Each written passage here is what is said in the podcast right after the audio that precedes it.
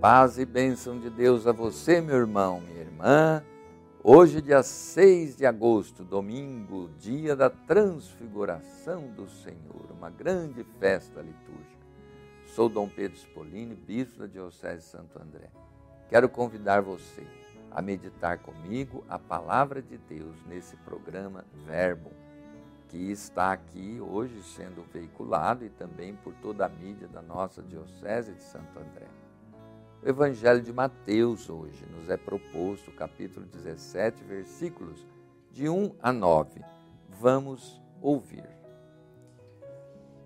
Seis dias depois, Jesus tomou consigo Pedro, Tiago e João, seu irmão, e conduziu-os à parte a uma alta montanha. Lá se transfigurou na presença deles. Seu rosto brilhou como o sol suas vestes tornaram-se resplandecentes de brancura. E eis que apareceram Moisés e Elias conversando com ele. Pedro tomou então a palavra e disse-lhe: Senhor, é bom estarmos aqui. Se queres, farei aqui três tendas: uma para ti, uma para Moisés e outra para Elias.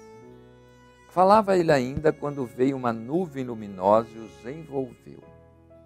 E daquela nuvem fez-se ouvir uma voz que dizia: Eis o meu filho muito amado, em quem pus toda a minha afeição. Ouvi-o. Ouvindo essa voz, os discípulos caíram com a face por terra e tiveram medo. Mas Jesus aproximou-se deles e tocou-os, dizendo: Levantai-vos e não temais. Eles levantaram os olhos e não viram mais ninguém, senão unicamente Jesus. E quando desciam, Jesus lhes fez esta proibição: Não conteis a ninguém o que vistes, até que o Filho do Homem ressuscite dos mortos palavra da salvação. Vejam bem, meus irmãos, esta transfiguração de Jesus.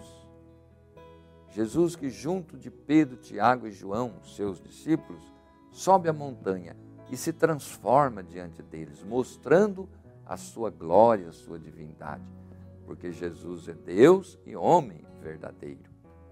Mas no dia a dia os discípulos viam aquele homem mas agora aqui Jesus mostra-lhes a sua natureza divina, transfigura-se. O Mestre aparece na sua glória e se mostra vitorioso contra as forças do mal. É como que uma antecipação da ressurreição. Moisés e Elias simbolizam o Antigo Testamento, a lei e os profetas. Os discípulos caem na tentação de permanecer nesta realidade fascinante mas precisam voltar à missão que realiza-se na planície. É o que Jesus diz a eles: vamos continuar nossa missão. Mas da nuvem sai a confirmação de que Jesus é o Filho amado de Deus. É necessário ouvi-lo, pois ele revela o projeto de seu Pai, que é um mundo fraterno, onde Deus é Pai e nós vivemos como irmãos. O desejo de Pedro é a grande tentação de todos os tempos: buscar na religião somente conforto e segurança. Eles precisam levantar-se, abandonar o medo e enfrentar a realidade, irem para a missão. Isso nem sempre é fácil, não é verdade? O medo é o grande obstáculo que paralisa a igreja e a impede de assumir sua missão profética, acomodando-a a uma vida tranquila e desobrigando-a de se preocupar com a, é a realidade do povo. Mas Jesus nos convida: vamos descer o monte, vamos na planície, vamos evangelizar.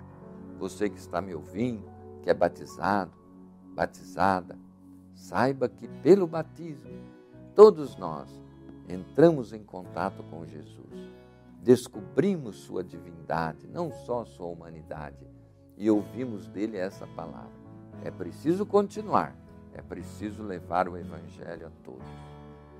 E que nós possamos, sem medo, realizar essa missão. nas pequenas coisas de cada dia, não é verdade? E agora, que Deus lhe abençoe, lhe conforte, lhe encha de ânimo e coragem, para que você não desanime, mas saiba que Cristo caminha conosco. Abençoe o Deus Todo-Poderoso, Pai, Filho, Espírito Santo. Amém.